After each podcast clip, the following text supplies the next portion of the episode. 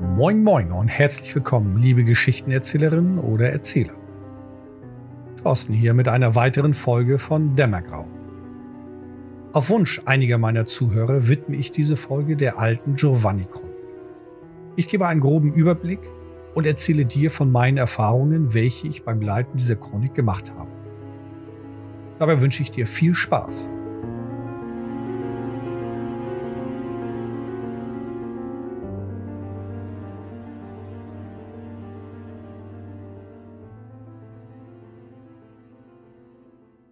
Die Giovanni-Chronik. Eine Vampire-Kampagne, welche einen Zeitraum von 500 Jahren abdeckt. Ich habe die Chronik dreimal vollständig geleitet und so meine Erfahrung damit machen dürfen. Bevor ich in die Einzelheiten gehe, erzähle ich dir erst grob den Überblick. Hierbei achte ich darauf, keine Spoiler zu erzählen. Nach der Übersicht gehe ich dann tiefer in die Geschichte, wo es auch zu Spoilern kommt. Hierbei gehe ich auch näher auf meine Erfahrungen ein und wie ich die eine und andere Herausforderung genommen habe. Die Giovanni-Chronik besteht aus insgesamt vier Büchern. Jedes dieser Bücher hat ein oder mehrere Plots. Das Besondere an der Geschichte ist, dass die Spieler im ersten Buch als Menschen beginnen und auch im ersten Plot zu Vampiren werden. Diese Vampire schreiten durch die Zeit und erleben, wenn alles gut läuft, die Plots aus den Büchern zwei und drei. Das vierte Buch hingegen erlaubt der Spielrunde einen Blick von der anderen Seite. Dazu später mehr. Es beginnt im Jahr 1444 in Osteuropa und die Spielercharaktere sind zu dem Zeitpunkt Menschen. Im ersten Akt werden die Charaktere zu einem Mahl eines einflussreichen Herrschers geladen, um den sich jedoch auch einige düstere Gerüchte ranken. Der Einstieg ist eine gute Idee für Einsteiger im Vampire-Universum. In Anbetracht dass die Chronik schon über 20 Jahre alt ist, ist die Umsetzung nicht mehr ganz so zeitgemäß, bietet meiner Meinung nach jedoch gute Inspiration. Tatsächlich habe ich diese Umsetzung häufig in meinen anderen Vampire-Runden genutzt.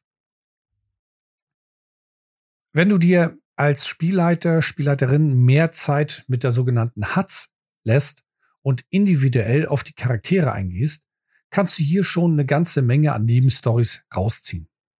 Nach der Wandlung zu Vampiren wird es etwas dramatischer. Die Spielercharaktere müssen mit der neuen Art lernen, umzugehen und dabei die ihnen gestellten Aufgaben lösen. Das erste Buch, in dem es lediglich ein Plot gibt, endet dann in einem gewaltigen Showdown. Das zweite Buch der Chronik beinhaltet drei ganze Plots, startet jedoch im Jahr 1666. Wenn die Spielrunde mit denselben Charakteren weiterspielen möchte, sind 200 Jahre zu überbrücken. So gut ich den Einstieg im ersten Buch finde, so stark schwächelt es nun in diesem langen Zeitsprung. 200 Jahre sind als junge Vampire noch immer viel Zeit, zumal in diesem Zeitraum eines der größten Ereignisse stattfindet, welche die Vampirgesellschaft drastisch verändert. Die Plots in dem zweiten Buch fokussieren mehr Recherche und gehen in Richtung Schnitzeljagd. Alle drei Plots in dem Buch spielen in demselben Jahr. Dabei werden sie auch drei unterschiedliche Städte und Länder bereisen. Wie im ersten Buch endet dieses auch mit einem knalligen Showdown. Zum dritten Buch hin gibt es wieder einen Zeitsprung. Zwar nicht ganz so lang wie zwischen dem ersten und zweiten, dennoch meiner Meinung nach nicht zu unterschätzen, da sich in der Geschichte sowohl der kanidischen als auch der sterblichen einiges verändert. Die Spieler beginnen das dritte Buch im Jahr 1848. Sie besuchen dabei eine bereits bekannte Stadt, in welcher sie vorher schon waren und können dort einen Eindruck von der Gesellschaft der Keinskinder erfahren. Es kommt zu unterschiedlichen Meinungen innerhalb der kanadischen Gesellschaft, was zu Konflikten führt. Und die Spieler sind mit ihrer Suche mittendrin. Der zweite Plot in diesem dritten Buch beginnt im Jahr 1882 und führt die Charaktere an einen neuen Ort, die Spur nach etwas Mystischen und einer Person, welche sie immer mal wieder verfolgen, führt sie in dieses gefährliche Land. In diesem Plot werden die Spieler auch mit ihrer Moral konfrontiert und kämpfen eventuell mit der Aufrechterhaltung ihrer Ideologie. Das vierte Buch macht den kleinsten Zeitsprung zwischen den Büchern und beginnt 1929.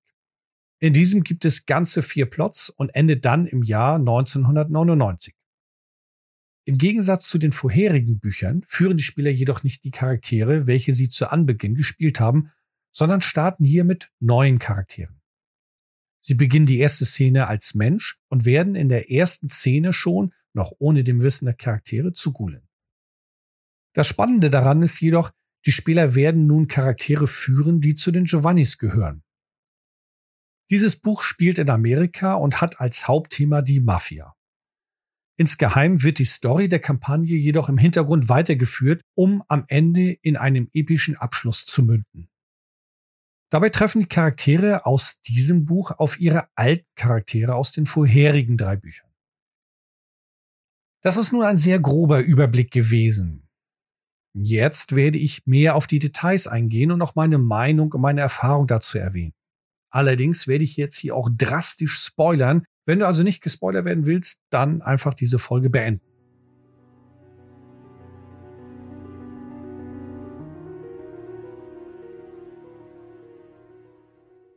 Gleich zu Beginn. Mir gefällt die Idee der Kampagne und auch einige Aspekte. Die Story, die dahinter steckt, finde ich durchaus spannend und auch die große, wahnsinnige Idee, die von einigen Vampiren als Intrige aufgespannt werden, sind echt spannend. Allerdings wird die Chronik meiner Meinung nach ohne viel Arbeit seitens der Spielleitung zu einem Schattendasein. Die großen Zeitsprünge, vor allem gleich zu Anfang, erhöhen die Wahrscheinlichkeit, dass die Charaktere der Spieler zu oberflächlich werden. Neben diesen Zeitsprüngen sind auch viele der Plots sehr plump oder oberflächlich, weswegen hier ebenfalls, meiner Meinung nach, viel als Spielleiter zu investieren ist, um eine spannende Kampagne daraus zu machen. Nun gut, Folge mir in die Einzelheiten. Worum geht es eigentlich in der Chronik? Es behandelt die Ideologie des Clansgründer der Kappadozianer und der Aufstieg des Clans der Giovanni. Kappadocius, der Clansgründer, erforscht den Tod und die Existenzform nach dem Tod. Dabei kam er auf eine epische Vorstellung, die diese Chronik in Gang setzt. Kappadocius ist davon überzeugt, wenn er Gott diableriert, kontrolliere er die Welt, wie sie ist, und kann den Tod ebenfalls kontrollieren. Ob diese im wahrsten Sinne des Wortes wahnsinnige Idee vielleicht so funktioniert, sei mal dahingestellt. Unmöglich erscheint sie nicht unbedingt, wenn du dir das näher betrachtest. Die meisten Clansgründer sind Vampire der dritten Generation und meist über tausende Jahre alt. dazu gehört auch Kappadocius. Allein dieser Umstand, dass ein Wesen so viel Zeit hat zu studieren und zu forschen, ist sehr mächtig. Nun zähle noch die Mächte der Vampire hinzu, die Kräfte und die, ich sag mal, Vorteile des Vampirismus.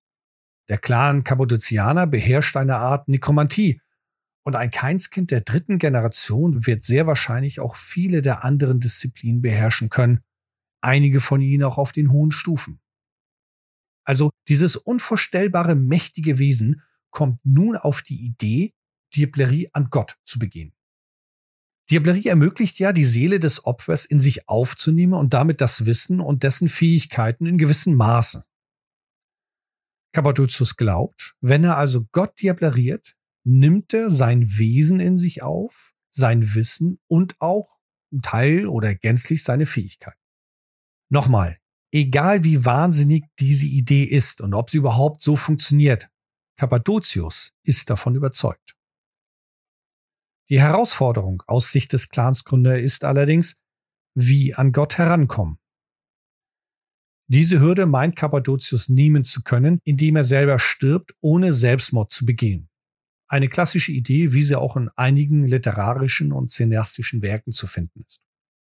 Und so beginnt Cappadocius eine Intrige. Inmitten dieser Intrige geraten die Spieler eher zufällig hinein. Jetzt starte ich mit dem ersten Buch Das letzte Mal. Die Spieler sind Menschen und werden von Claudius Giovanni eingeladen. Die Idee hinter dieser Einladung ist ein Geschenk. Claudius hat sich mit Vampiren anderer Clans zu einer Verschwörung verbündet, die sogenannte Isaac-Verschwörung. Als kleines Dank für dessen Mühen bietet Claudius nun ein Festmahl an, bei denen seine Mitverschwörer genüsslich das Blut eines Sterblichen zu sich nehmen können. Und das sind eben unter anderem die Spieler. Am Anfang werden sie mit anderen NSCs interagieren können, die ebenfalls Gäste sind. Erfahren hier und da ein paar Andeutungen von irgendwas Düsterem.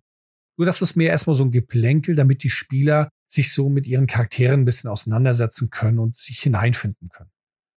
Schließlich werden sie zum Anwesen Claudius geführt, wo sie dann auf die anderen Mitverschwörer treffen. Und dort beginnt das spannende Spiel, die sogenannte Hatz. Jeder Mitverschwörer sucht sich einen Sterblichen aus, mit denen er spielen kann. Die Vampire wollen nicht einfach einen Menschen bewusstlos schlagen und austrinken. Es ist hier mehr ein genüsslicher Akt. Die Gangrel-Vampiren zum Beispiel jagt ihren Menschen und lässt ihn auch immer mal wieder entkommen, nutzt dabei hier und da einige ihrer Kräfte, um die Angst in diesen Menschen zu schüren. Oder der Zemischke, welcher sein Opfer dazu bringt, andere zu foltern. Wenn du als Spielleiter, Spielleiterin dir hier im Vorfeld dich individuell mit der Hatz und den Charakteren beschäftigst, kannst du spannende und düstere Szenen gestalten. In meinen Giovanni-Chroniken habe ich die Spieler immer selber entscheiden lassen, zu wem sie gehen. Ich habe dafür mir zu Beginn dieser Szene viel Zeit und Mühe gegeben, die NSCs zu beschreiben, also auch bestimmte Eigenschaften den Spielern zu erläutern. Denn mit der Wahl des Gesprächspartner wählen die Spieler auch den Clan, von dem sie dann später abstammen werden. Natürlich kannst du auch die Spieler mit einbeziehen, wenn sie bestimmte Clans nicht spielen wollen. Der Spaß aller Beteiligten ist immer noch am wichtigsten. Vor allem bei Kennern des Vampire-Systems kann es vorkommen, dass der eine Spieler mit einem bestimmten Clan nicht so zufrieden ist. Andererseits ist das auch eine spannende Möglichkeit, von dem Archetypen der Clans mal Abstand zu gewinnen. Hier kann ein diplomatischer Anführer zu einem Gängel werden, der in der Zukunft sich wie ein Vantru oder Toriado verhält und wenn es hart auf hart kommt, mit seinen krallenbewehrten Händen einfach mal auf den Tisch haut. Am Ende der Hatz erkennen die Spieler, dass sie das Festmahl und unter Monster gelandet sind. Doch bevor sie leer getrunken werden, wird das Anwesen von den Gründern angegriffen. Die Gründer sind für die Gründung der Camarilla verantwortlich, welche in vier Jahrzehnten entstehen wird. Damit die Verschwörer entkommen können, trinken sie die Sterblichen aus und erschaffen sie zu neuen Vampiren. Diese werfen sie dann den Angreifern entgegen, um über Geheimtunnel selber zu entkommen. Und so werden die Spieler zu Vampiren. Die meisten so frisch erschaffenen Vampire sterben. Doch wer und wie viel hängt von dir als Spielleiterin, Spielleiter ab. Nach meiner Erfahrung ist es von Vorteil, wenn nur die Spielercharaktere überleben, denn im Laufe des weiteren Plots müsstest du dann den einen oder anderen NSCs mitziehen, was anspruchsvoller ist. Ab diesem Zeitpunkt schwächelt leider der restliche Plot meiner Meinung nach und auch ein wenig der weitere Verlauf der Kampagne. Denn der Plot verläuft jetzt nun sehr straight, also ein klassisches Railroading. Die Spieler werden von den Gründern verhört und bekommen die Chance, sich zu beweisen. Sie werden zu den Verschwörern zurückgeschickt mit der Begründung, wenn die Verschwörer die Spieler überleben lassen, können diese Informationen sammeln und wenn nicht, haben die Gründer nichts verloren. Ich persönlich finde diese Vorgehensweise doch arg an den Haaren herbeigezogen, zumal die Gründer durchaus schon erfahren sind. Dass diese nun überhaupt auf die Idee kommen, die Verschwörer können darauf reinfallen, finde ich seltsam. Und tatsächlich fallen sie darauf rein, weswegen ich mir immer die Frage stelle, wie haben die Verschwörer es so lange geschafft, sich gegen die Gründer zu behaupten? Gut, wie dem auch sei, es wird leider noch negativer, zumindest aus meiner Sicht. Die Spieler begeben sich also, nachdem sie etwas über ihre neue Art erfahren haben, zu den Mitverschwörern, also zu der Isaac-Verschwörung. Woher der Ort bekannt ist, wird nachvollziehbar erklärt. Dass das überhaupt klappt, ist allerdings fragwürdig. Wie dem auch sei, die Spieler tauchen auf, die Verschwörer riechen den Braten oder eben nicht und unterhalten sich mit den Spielercharakteren. Hier kann die Idee aufkommen, die Verschwörer sehen in den Charakteren neue Verbündete. Sie haben überlebt, das Verhör der Gründer überstanden und den Mumm, sich an ihre Erschaffer zu wenden. Diese Motivation habe ich auch häufig in meinen geleiteten Giovanni-Runden genutzt, auch wenn das nicht unbedingt so die beste Motivation ist. Doch nun kommt der Kracher. Claudius Giovanni, sozusagen das Oberhaupt dieser Verschwörung, weiht die Spieler im Groben in seinen Plan ein. Er will einen anderen Vampir nicht nur vernichten, sondern ihn sogar diablerieren. Selbst wenn die Spieler zu wenig wissen, um das einzuordnen, warum sollte ein erfahrener Vampir, der über Jahre hinweg diese Verschwörung plant und sich gegen die Gründer behauptet, das erzählen? Wie dem auch sei, die Spieler werden damit beauftragt, eine Nachricht von Claudius Giovanni an Jaffet zu überreichen. Japheth ist ein Kind Kappadozius. Hier treffen die Spieler auf einen vierte Generationsvampir. Sie erfahren etwas über den Clan der Kappadozianer und über den Gründer des Clans.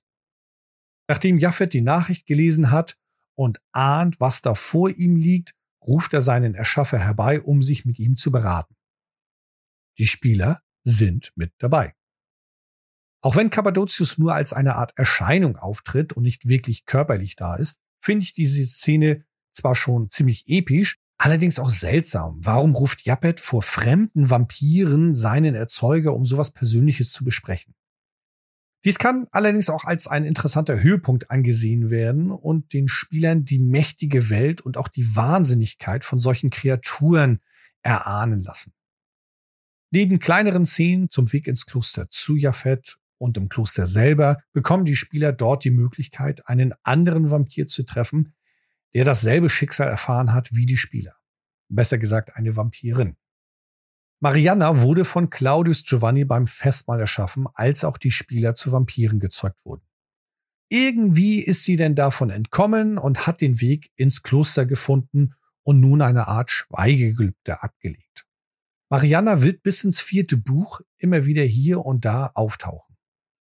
Nachdem die Spieler die Nachricht überreicht haben, dürfen sie Japhets Antwort Claudius Giovanni überbringen. Zwischen diesen Botengängen dürfen die Spieler immer wieder die Gründe aufsuchen, wenn sie es möchten. Dann vergeht die Zeit bis zum eigentlichen Treffen, wo es zu einem Showdown und zum Ende des ersten Plots und Buches kommt. Wie ist bewusst, dass die Chronik in den 90er Jahren geschrieben wurden und die Welt von Vampire noch nicht so groß und komplex war, wie sie heute ist. Dennoch sah ich bereits damals schon viele Aspekte des Plots als sehr seltsam an. Vor allem, wie einige NSCs sich verhalten. Sie schicken junge Vampire, die vor wenigen Tagen erst zu diesen Kreaturen wurden, durch die Region, um persönliche Briefe zu überbringen und offenbaren ihnen teilweise geheime Intrigen. Nun gut, hier möchte ich erwähnen, dass der Showdown ein gänzlich anderes Ziel verfolgt. Dennoch ist diese Art für mich schon irgendwie komisch.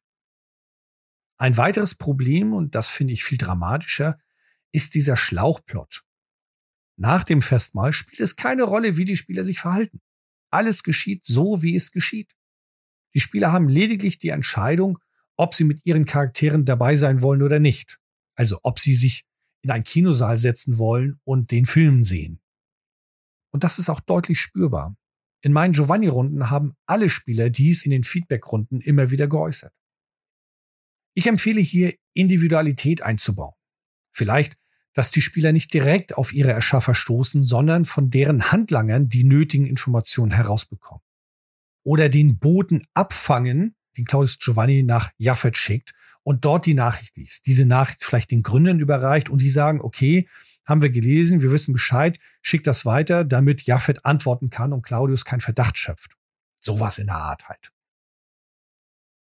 Und die Szene mit Jaffet und Cappadocius habe ich immer als eine Art epische Szene dargestellt, bei dem die Spieler einen kurzen Blick erhaschen sollen, was es bedeutet, ein Vampir zu sein.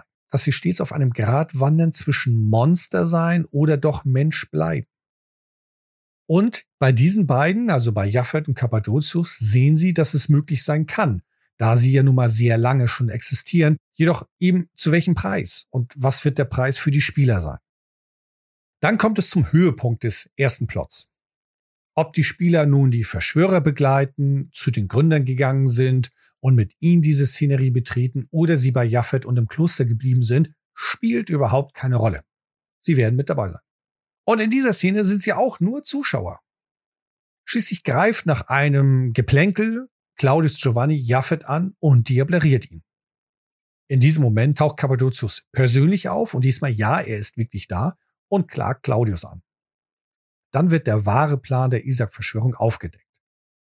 Durch die Diablerie an Jaffet wollten die Giovannis Cappadocius hervorlocken, damit Augustus Giovanni, das Kind von Cappadocius und vierte Generationsvampir, sich an Cappadocius selber laben kann.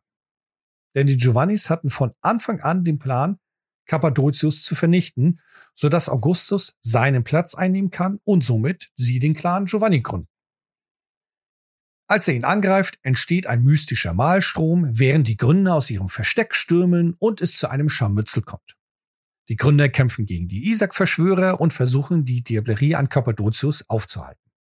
Die Isaac-Verschwörung versucht, die Gründer aufzuhalten und der Malstrom, der um beide, also Kappadocius und Augustus, herumwirbelt, verhindert jegliches Eingreifen. Die Spieler können versuchen, in den Malstrom hineinzugehen, wenn sie im Kloster zuvor bestimmte Umhänge erhalten haben. Und selbst wenn sie die Umhänge haben und es ihnen gelingt, zu den beiden durchzudringen und es sogar schaffen sollten, Augustus Giovanni, ein Vampir der vierten Generation, daran zu hindern, dass er Cappadocius diableriert, beeinflusst das überhaupt nichts. Denn Cappadocius hindert die Spieler daran, ihm zu helfen und er lässt sich von Augustus diablerieren. Klar, denn er will ja diableriert werden, damit er aufsteigen kann zu Gott, um diesen wiederum zu diablerieren. Nur das wissen die Spieler nicht. Und das werden sie wahrscheinlich irgendwann zum Ende hin erst erfahren. Also es spielt keine Rolle, ob sie in den Malstrom hineinstürmen oder nicht. Das ändert nichts an dem Ausgang.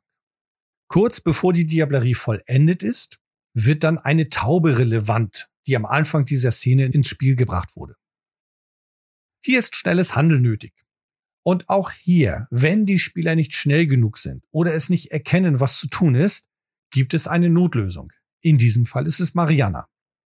Durch ihr Handeln oder das richtige und rechtzeitige Handeln der Spieler wird dafür gesorgt, dass die Seele Cappadocius entkommen kann und die Diablerie nicht wirklich vollendet wird. Augustus Giovanni verschwindet und Ruhe kehrt ein.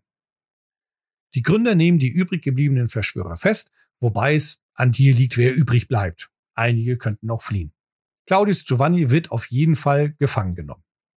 Und damit endet der erste Plot.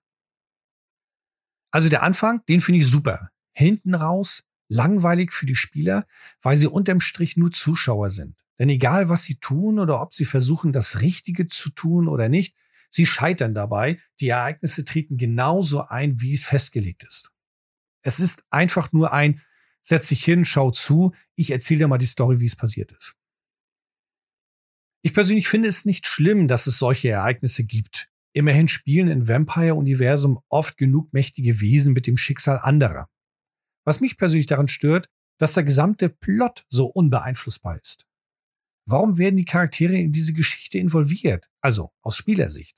Warum sollen sie da mitmachen, wenn sie, die Spieler meine ich, wenn sie eh nur von A nach B geschickt werden, um Nachrichten zu überreichen und am Ende, ob sie nun was tun oder nicht, es genauso ausgeht? Nun gut, es ist so, wie es ist und wenn du mit deiner Runde hier viel Spaß haben möchtest, ist meiner Meinung nach viel Vorarbeit von der Seite der Spielleitung nötig.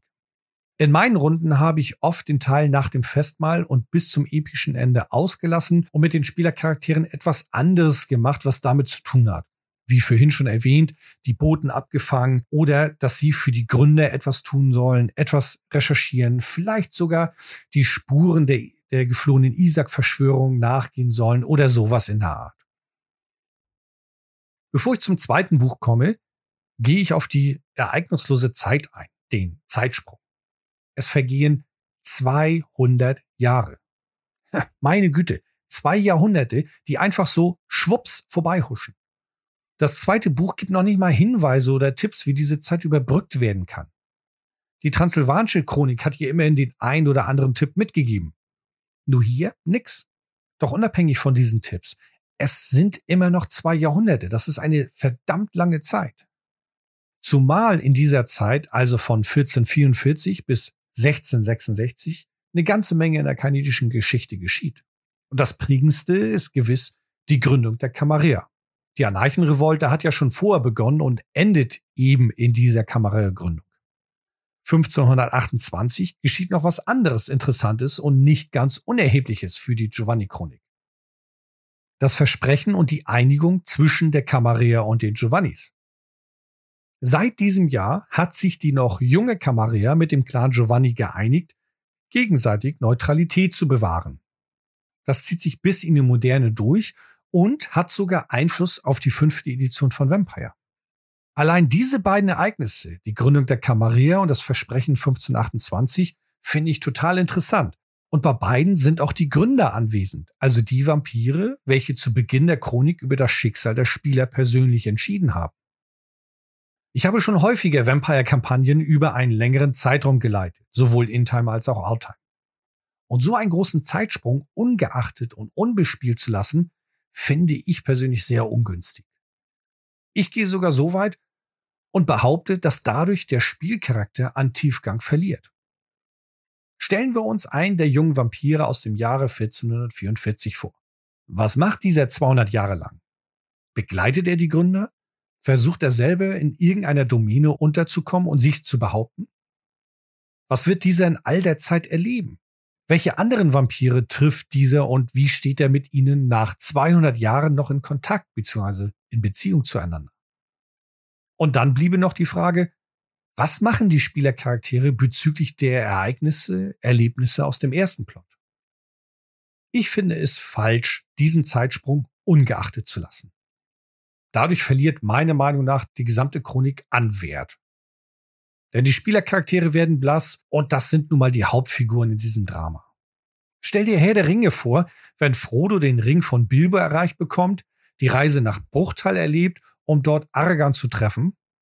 Dann ein Cut und wir springen zum dritten Teil des Films, in dem Frodo auf dem Weg zum Vulkan ist. Frodo wird in diesem Fall nie den Tiefgang erhalten, wie die Figur tatsächlich erhalten hat. Es gibt eine Vielzahl von Möglichkeiten, um solch einen Zeitsprung darzustellen. Auf dieses Thema gehe ich in der nächsten Folge genauer drauf ein. Nun betrachte ich das zweite Buch Blut und Feuer. Dieses Buch beinhaltet drei Plots und eine Schnitzeljagd durch Europa. Es startet in Rom, wo die Spieler die Aufgabe erhalten, die Identität eines Diebes zu entlarven. Der erste Plot ist meiner Meinung nach durchaus spielenswert, wenn auch hier die Spielleiterin oder der Spielleiter sich noch mehr einlesen muss als das, was das Buch hergibt. Auf jeden Fall wird es sehr schwer, diesen Plot zu leiten, ohne ihn vorher komplett gelesen zu haben. Die Spieler jagen verschiedene Hinweise durch Rom nach, um dann irgendwann zu erfahren, dass der Dieb mit den Giovanni zusammenhängt. Am Ende erfahren sie sogar den Namen und den Zielort des Diebes. Es ist Ambrogino Giovanni, der nach Basel reist. Die einzelnen Szenen in diesem ersten Plot bieten viel Potenzial für interessante Begegnungen, doch in Anbetracht dessen, dass die Charaktere hier schon 200 Jahre auf dem Buckel haben, ist es doch eher fade. Diesen Plot finde ich passender für junge Vampire, die maximal 30 oder 50 Jahre auf dem Buckel haben oder sogar noch weniger. Und hier möchte ich einwerfen, dass es in den Büchern auch den Hinweis gibt, die einzelnen Akte mit jeweils neuen Charakteren zu spielen. Also anstatt, dass die Charaktere aus dem ersten Buch das zweite Buch erleben, erschaffen deine Spieler neue Vampire. Dies ist durchaus ein interessanter Gedanke und auch gut umsetzbar. Allerdings muss hier meiner Meinung nach auf die Logik geachtet werden. Die Spieler kennen die Hintergründe aus dem ersten Buch und einige Szenen in diesem Plot können dadurch in einem anderen Licht betrachtet werden. Wenn also die neuen Charaktere nicht zumindest einen ähnlichen Wissensstand haben wie die ersten Vampire aus dem Jahr 1444, kann dieser Plot in eine völlig andere Richtung laufen und auch die nachfolgenden Plots. Doch auch hier mit ein wenig Anpassung, Vorarbeit kann das auch gelöst werden. Wie dem auch sei, die Spieler reisen also nach Basel und somit auch in den zweiten Plot des zweiten Buches. Dort suchen sie das sogenannte Schwarze Kloster auf. Dieser Plot ist für die eigentliche Kampagne schnell erklärt. Die Spieler kommen am Schwarzen Kloster an, lernen die Vampirenklave vor Ort kennen, erfahren nach einigen Nächten, wohin Ambrogino weitergereist ist und was er sucht, und dann geht es auch schon weiter zum dritten Plot. Was das Schwarze Kloster jedoch interessant macht, ist der Grund, weswegen die NSCs dort vor Ort sind. Diese Vampire entwickeln die späteren Pfade der Erleuchtung, damit der Sabbat mit ihrem Tier und dem inneren Drang klarkommt. Hier gibt es viel Platz für ideologische und moralische Debatten. Und auch die interessante Möglichkeit, dass einer der Spielercharaktere den Weg antritt, seine Menschlichkeit abzulegen und durch eine andere Moralvorstellung zu ersetzen. Auch können die Spieler etwas mehr über die anderen Clans und Wissen erlangen, wobei jedoch hier wieder die Herausforderung im Raum steht, sie sind schon 200 Jahre alt. Zumindest, wenn sie die ersten Vampire aus dem ersten Buch spielen. Zu guter Letzt treffen sie hier dann noch auf Mariana und bekommen die Möglichkeit, sich mit ihr zumindest lose zu verbünden. Mir gefällt die Idee mit der Moral an diesem Ort und dass die Spieler an einem interessanten Ereignis der Vampire-Welt teilhaben können. Da sie jedoch auf der Jagd nach einer Person sind, die etwas Wichtiges und Mächtiges besitzt, bleibt den Spielern leider nicht viel Zeit zu debattieren. Klar können sie einige Nächte hier verweilen, nur sie müssen ja schon alsbald wieder weiter. Und genau das war in meinen Giovanni-Runden die Herausforderung. Das Potenzial des schwarzen Klosters verliert eine Menge aufgrund der Zeit, die Ambrogino durch seinen Vorsprung hat. Ich kam zunächst auf die Idee, den ersten Plot des zweiten Buches, also in Rom, etwas weiter vorzuziehen, um dann mehr Zeit zwischen dem schwarzen Kloster und der weiteren Jagd nach Ambrogino Giovanni zu haben. Denn es kann ja auch sein, dass die Spieler gar keine Lust haben, hier zu debattieren, sondern wollen nur schnell Ambrogino haben dann müsste ich halt irgendwie erklären, warum Ambrogino Giovanni so lange braucht, um dort anzukommen, wohin der dritte Teil des Plots führt, denn dieser ist sehr fest terminiert. Und so komme ich nun auch zum dritten und letzten Plot des zweiten Buches. Die Zeit, wie gesagt, ist hier sehr genau festgelegt. Der Plot beginnt am 29.08.1666. Bist du in der Geschichte gut bewandert, kommt dir hier vielleicht eines der Großereignisse in den Sinn, Zumal, wenn du nun hörst, dass die Spieler nach London reisen. Denn am 2. September 1666 gab es den großen Brand in London. Dazu gleich mehr. Die Spieler reisen mit dem Schiff an und bekommen die Gelegenheit, auf dem Schiff einen Achonten kennenzulernen. So ein bisschen die Hintergründe der mittlerweile entwickelten Camarilla zu erfahren, mit ihren Justikaren, Achonten und ihren Sorgen und Nöten. Und im Laufe der Seefahrt kommt es dann noch zu einem Angriff. Ein kleiner Kampf für zwischendurch. Durchaus interessant, eine, ein Kampf mit Vampiren auf See. Nur das hätte auch schon vorher passieren können, abhängig deiner Runde halt. Danach geht die Seefahrt weiter bis zur Insel und von dort dann mit der Kutsche bis nach London. Während der Kutschfahrt kommt es erneut zu einem Angriff, dieses Mal während des Tages. Und hierbei stirbt auch der Achont. Mir gefällt die Idee, den Angriff am Tage zu gestalten, um den Spielern diese Gefahr spürbar zu machen. Auch wenn sie sehr wahrscheinlich in all ihrer Zeit bereits die Gefahr der Sonne vielleicht haben kennenlernen können. Nur, vielleicht sind es ja auch nicht die Charaktere aus dem ersten Buch. Schließlich kommen die Spieler in London an, sie wissen, wo sie sich einfinden sollen, können, müssen und bekommen die Gelegenheit, einige ikonische Figuren aus London zu treffen.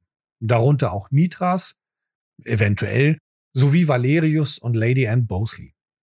Auch finden sie den Kontakt zu einer Justikarin. Im Grunde genommen geht es jedoch darum, in London nach Ambrogino zu suchen, dessen Spur sie von dem schwarzen Kloster aus weiter aufgenommen haben. Es folgen einige Szenen, die diese Suche unterstützt, bis die Spieler schließlich auf André Malott treffen. Ein etwas abtrünniger Tremere. Das Finale ist dann eben dieser machthungrige Malott, der mit den Schriften, welche Ambrogino die ganze Zeit schon hinterherjagt, experimentiert und dadurch steigert der abtrünnige Tremere seine Macht ins Unermessliche. Die Konsequenz ist der Brand von London. Die einzelnen Plots aus dem zweiten Buch sind durchaus interessant. In Anbetracht dessen, dass wahrscheinlich die Spieler jedoch ihre Charaktere aus dem ersten Buch spielen, dann allerdings doch eher fade. Das Ende mit dem Brand von London bietet dir die Möglichkeit, die Gefahr der Überheblichkeit der Vampire darzustellen, also ihre Gier nach Macht. Oft jagen Keinskinder mystischen Geheimnissen hinterher, um mehr Macht zu erlangen. Doch ohne diese zu verstehen, endet es in Katastrophen. Und diese hier ist wahrlich gewaltig. Ein zweiter Punkt ist die Gefahr des Feuers. Und wenn die Spieler, die im Herdfeuer beginnen, als das Feuer loslegt, nicht schnell genug reagieren, dann haben sie arge Herausforderungen. Da kannst du durchaus spannende, actionreiche Szenen gestalten. Häuser brechen zusammen, brennende Kutschen rasen an ihnen vorbei, Balken fallen auf sie herunter und all den ganzen Schnickschnack. Das ist durchaus spannend. Schwenke ich nun zum dritten Buch der Giovanni Chronik, wenn die Sonne untergeht. Dieses beginnt im Jahr 1848 und auch in London. Das ist an sich eine gute Möglichkeit, dass die Spielercharaktere aus dem zweiten Buch in London verweilen, beim Wiederaufbau nach dem Brand helfen und sich in der großen Stadt niederlassen. Dieser Gedanke allerdings beinhaltet eine riesengroße Herausforderung. London ist eine so mächtige und gewaltige Stadt im Vampire-Universum. Durch Mithras, ein Methusalem der Vantru, ist London ein Pulverfass an spannenden und intriganten Geschichten. Wenn du nun mit deiner Runde in London verweilst und den Zeitsprung überspringst, bist du im Jahr 1848 völlig verloren. Die Spieler sollen im ersten von den zwei Plots des dritten Buches nämlich erneut nach diesen Schriften suchen. Sie wissen mittlerweile, um welche Schriften es sich handelt. Und im Laufe des Plots werden sie eine Gruft von dem Kappadozianer Lord Camdens aufsuchen, um dort einen Hinweis zu finden, wo sich eines dieser Schriften befindet. Das alleine macht es schon schwierig, mit denselben Charakteren aus dem zweiten Buch und vielleicht sogar aus dem ersten Buch hier zu spielen, wenn diese in London geblieben sind und der Zeitsprung übersprungen wird. Sie kennen viele der anwesenden Vampire und wissen, was in den letzten Jahrzehnten geschehen ist. Und aufgrund der Ereignisse aus den ersten beiden Büchern werden die Spielercharaktere gewiss nicht aufgehört haben, weiter zu recherchieren. Vor allen Dingen weiter nach den ganzen Kappadozianer-Kram, nach den ganzen Schriften und den ganzen Mythos. Wenn die Charaktere also von Buch 2 zu Buch 3 in London bleiben, finde ich, ist es notwendig, dies in irgendeiner Form auszuspielen. Und da kommt die nächste Herausforderung. Denn das bedeutet, du spielst 200 Jahre in dieser großen Stadt. Das mal eben abzuwickeln, ist meiner Ansicht nach unmöglich. Darüber allein kannst du schon eine ganze Kampagne schreiben. Und danach käme dann der eigentliche Plot im dritten Buch, also der erste Plot des dritten Buches. Dann während die Spieler nach den Schriften suchen, findet ein Angriff des Sabbat auf London statt. Dieser Angriff wird von Ambrogino als Tarnung genutzt, um seine Schritte unbemerkt zu gehen. Allein die Zeit zwischen dem Ende des zweiten Buches bis zum Beginn des dritten Buches kann mit so vielen Plots gefüllt werden. Dies einfach zu überspringen, obwohl die Spielercharaktere in London geblieben sind, das ist meiner Meinung nach schon sehr schwer. Natürlich können die Spieler ihre Charaktere nach dem zweiten Buch auch woanders hinschicken. Immerhin haben sie ja vor dem zweiten Buch 200 Jahre irgendwo was gemacht. Da wird die dann relativ kurze Zeit, welche das zweite Buch komplett abhandelt, nämlich ein Jahr, keinen großen Einfluss haben. Nur dann ist da wieder dieser große Zeitsprung. Was machen die Spielercharaktere nach dem zweiten Buch? Was erfahren sie? Was erreichen sie? Und wie sind sie dann, wenn sie das dritte Buch beginnen? Wie dem auch sei, am Ende des ersten Plots im dritten Buch bekommen die Spieler den Hinweis, wo sich das Fragment, die Schriften, befinden.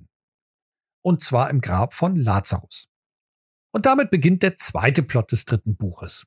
Dieser startet 1882, also nur ein relativ kleiner Zeitsprung, und die Reise führt die Spieler nach Ägypten. Sie müssen das Grab des Lazarus finden, einem weiteren Kind Kappadozius, der meiner Meinung nach eine sehr interessante Geschichte mit sich bringt. Dieser Plot bietet dir die Möglichkeit, diese spannende Figur mehr Licht zu geben. Doch bevor die Spieler das Grab erreichen, dürfen sie eine andere, hm, recht ikonische Gestalt kennenlernen. Muqtabay, der Kaitif-Prinz von Kairo. Darauf folgt dann eine Reise in die Tiefe des Sandes nach Luxor. Und hier geraten die Spieler früher oder später an den Flammenhof, eine Institution der Jünger des Seth. Im Flammenhof sind sie fast Gefangene. Die Schlangen locken die Spieler mit Geheimnissen, Informationen und Geschenken, damit diese Nacht um Nacht am Flammenhof bleiben. Das Ziel der Schlangen ist es, die Spieler ganze fünf Nächte dort verweilen zu lassen, damit ihr Zauber wirkt. Dabei werden die Spieler mit verschiedenen Aufgaben und Herausforderungen konfrontiert, die nicht nur den Körper beanspruchen, sondern auch den Verstand und die Ideologie der jeweiligen Charaktere in Frage stellen. Die Erfahrungen am Flammenhof können sehr nachhaltig sein und den einen und anderen Charakter vor so einige schwierige Entscheidungen stellen. Mit ein wenig Vorbereitung hast du hier die Möglichkeit, ein ziemlich düsteres Psychodrama zu kreieren. Am Ende, sofern die Spieler dies überstehen, finden sie dann das Grab des Lazarus und auch eines der wichtigen Schriften. Ob sie mit dem Abschluss des Plottes und des dritten Buches auch diese Schriften behalten können, liegt ein wenig daran, wie das Ende ausgeht. Damit sind die ersten drei Bücher abgehandelt. Das vierte Buch, Nova Malatia, setzt nun auf der anderen Seite an. Es beginnt im Jahr 1929 in Boston. Die Spieler starten mit neuen Charakteren, erneut als Mensch. Doch das wird sich schon in der ersten Szene ändern. Ihre Charaktere haben irgendwie mit den Giovannis zu tun Ob sie das nun wissen oder nicht, spielt keine Rolle. Gleich zu Beginn werden sie zu Gulen von Andreas Giovanni. Und dann stehen den Spielern vier Plots bevor, die die einzelnen Aspekte der Mafia mit aufnehmen. Im ersten Plot geht es darum, Andreas Giovanni dabei zu helfen, mehr Macht und Einfluss zu bekommen. Hier sei angemerkt, dass die Giovanni und die Camarilla gegenseitig Neutralität versprochen haben. Das wird im Laufe des vierten Buches noch sehr interessant. Während die Gule der Spieler also zum einen darum arbeiten und kämpfen, Andreas Giovannis Macht zu stärken, lächten sie auch nach seiner Gunst. Denn Andreas forciert schon hier ein wenig das Konkurrenzdenken. Wer sich gut macht, wird später zum Vampir. Das schreit nach PvP. Das ist meiner Meinung nach die größte Herausforderung in diesem Buch. Die Gratwanderung hinzubekommen, dass die Spieler zusammenspielen, jedoch ihre Charaktere sich nicht zu sehr gegenseitig ausstechen. Mit einer passenden Spielrunde kannst du hier richtig Würze erleben. Am Ende des ersten Plots kann es dann auch schon sein, dass eine der Spieler oder mehrere zu einem Vampir werden. Der zweite Plot spielt 30 Jahre später, also 1959. Zunächst geht es darum, hier ein Gefühl der Mafia der 50er Jahre zu erfahren. Zum zweiten geht es nochmal stärker um Konkurrenz. Während die Spieler im ersten Plot vielleicht sich gegenseitig als eine herausfordernde Konkurrenz angesehen haben, bekommen sie es im zweiten Plot mit Gegenspielern außerhalb ihres Klüngels zu tun. Hinzu kommt noch, dass gewiss einer oder mehrere Spieler bereits Vampire sind und das Spiel zwischen Vampir und Ghoul interessant wird. Dazu dann die Kontakte mit der Camarilla und den vampirischen Intrigen. Und auch gibt es einen Bandenkrieg, der darf bei Mafia-Themen irgendwie nicht fehlen. Im Jahr 1972 spielt dann der dritte Plot. Die Spieler sind vielleicht schon alle Vampire oder nur noch wenige Ghule geblieben. Hier werden die Spieler damit konfrontiert, was es heißt, als Vampir mit der Sterblichkeit umzugehen. Sie bekommen es mit Bürokratie und Gesetzen zu tun, sowie mit den Herausforderungen von aufstrebenden Ankillers. Behörden wie FBI werden auf einmal relevant und die Spieler stehen sowohl vor der Intrige von außen als auch von innen gegenüber. Immerhin sind einige Vampire, vor allen Dingen die Vampire, also die Spielervampire, die 1929 zum Vampir wurden, ja schon recht alt und haben ja trotzdem ziemlich freizügig in der Gesellschaft interagiert. Dann mündet das vierte Buch und die gesamte Chronik im vierten Plot. Dieser spielt im Jahr 1999. Mittlerweile sind alle Giovanni-Spielercharaktere zu Vampiren geworden. Sie werden im Laufe des Plots nicht nur einige Geheimnisse erfahren, sondern sowohl Mariana treffen als auch die alten Charaktere aus den vorherigen Büchern. Während die typischen Intrigen einer Vampirstadt auf die Spieler einschlagen, bekommen sie es auch mit den Nachwehen der gesamten Giovanni Cappadocianer Geschichte zu tun. Und am Ende dreht sich alles um Cappadocius, Zumindest das, was aus Kappadocius geworden ist. Ich persönlich finde das vierte Buch am stärksten der gesamten Kampagne. Es beinhaltet eine sich konstant entwickelnde Geschichte um die Fundamente der Vampire-Welt, nämlich Macht und Intrigen. Ständig darum bemüht, die Fäden anderer zu überleben und stärker daraus hervorzukommen. Gleichzeitig lernen sie die Schwierigkeit, Verbündete haben zu müssen, denen man irgendwie doch nicht trauen kann. Hinzu kommt, dass ich die Mafia-Thematik sehr mag und damit auch ich zu der Zielgruppe dieses Buches gehöre. Die Idee, dass die Spieler auf ihre alten Charaktere treffen, finde ich ebenso spannend und interessant. Ich habe eine meiner Giovanni-Runden mit dem vierten Buch mal begonnen. Als die Spielercharaktere dann auf die alten trafen, haben wir den Cut gemacht und die ersten drei Bücher dann gespielt. Das bietet sich vor allem dann an, wenn deine Spieler noch nicht so tief in der Materie des Vampire-Universums sind. Denn das vierte Buch beinhaltet nur 70 Jahre. Wenn du damit beginnst, können die Spieler über diese vier Plots nach und nach die Gesellschaft kennenlernen, so ein bisschen lernen, was es heißt, ein Keinskind zu sein, in einer Camarilla-Domäne oder eben mit Anarchen zu tun zu haben, um dann später mit den ersten drei Büchern das Gefühl dafür zu bekommen, vor allem was auch zwischen den Zeitsprüngen geschieht. Ich finde, die Giovanni-Chronik bietet viele Inspirationen und Ideen für eigene Geschichten. Oft habe ich Teile daraus für andere meiner Kampagnen genommen. Der Einstieg, das Festmahl, ist eine sehr gute Idee für Vampire-Einsteiger. Diese Spieler brauchen keine Vorkenntnisse, welcher Clan nur am besten passt, sondern erschaffen sich einfach interessante Menschen. Wenn du dir als Spielleiter, Spielleiterin die Mühe mit so einer Szene gibst, kannst du deinen Spielern durch die Darstellung der NSCs und der HUTs eine gute Wahlmöglichkeit geben, von welchem Clan sie später abstammen wollen. Diese Szene ist auch ganz leicht in jedem anderen Zeitalter zu platzieren. Leider schwächelt der große Mittelteil der Chronik, weil es wenig Einflussmöglichkeiten für die Spieler gibt. Ein weiterer Kritikpunkt ist die fehlende Hilfestellung oder die zu wenige Hilfestellung beim Umgang mit den großen Zeitsprüngen, insbesondere am Anfang. Wie schon gesagt, mit diesem Thema befasse ich mich in meiner nächsten Folge. Wenn du diese Chronik leiten möchtest, empfehle ich dir, Zeit und Mühen zu investieren. Die Zeit zwischen den Büchern dürfen meiner Meinung nach nicht leer bleiben. Sie bedürfen einiger Beachtung, um die alten Charaktere den Wert zu geben, den sie verdient haben. Auch steckt in den einzelnen Plots viel Potenzial drin, was jedoch ebenfalls hier und da einiges an Einsatz deinerseits bedarf. Abschließend möchte ich eine Idee einwerfen, an der ich seit einiger Zeit arbeite. Die Giovanni-Chronik ist alt und zwischenzeitlich sind viele Editionen von Vampire die Maskerade herausgekommen.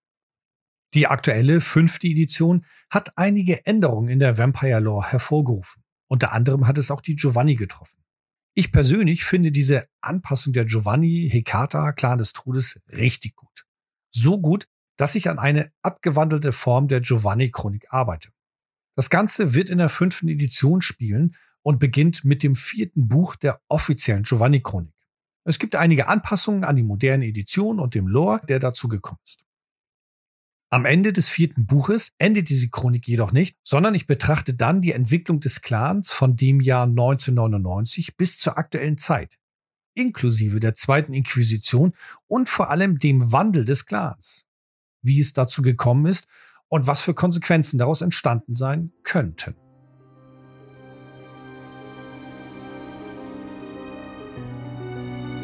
Herzlichen Dank fürs Zuhören. Ich wünsche mir, dir einen hilfreichen Einblick in die Giovanni-Chronik gegeben zu haben. Gerne beantworte ich dir Fragen zu der Chronik oder im Allgemeinen zu Vampire bzw. zum Leiten von Rollenspielen. Wenn dich die Geschichte der Chronik an sich interessiert, empfehle ich dir meine Vertonung eines meiner Spielberichte der Chronik. Diese findest du bei Dämmergraus Erzählstunden sowohl auf Spotify als auch auf meiner Homepage dämmergrau.de. Bis dahin und viel Spaß beim Leiten. Tschüss und ciao.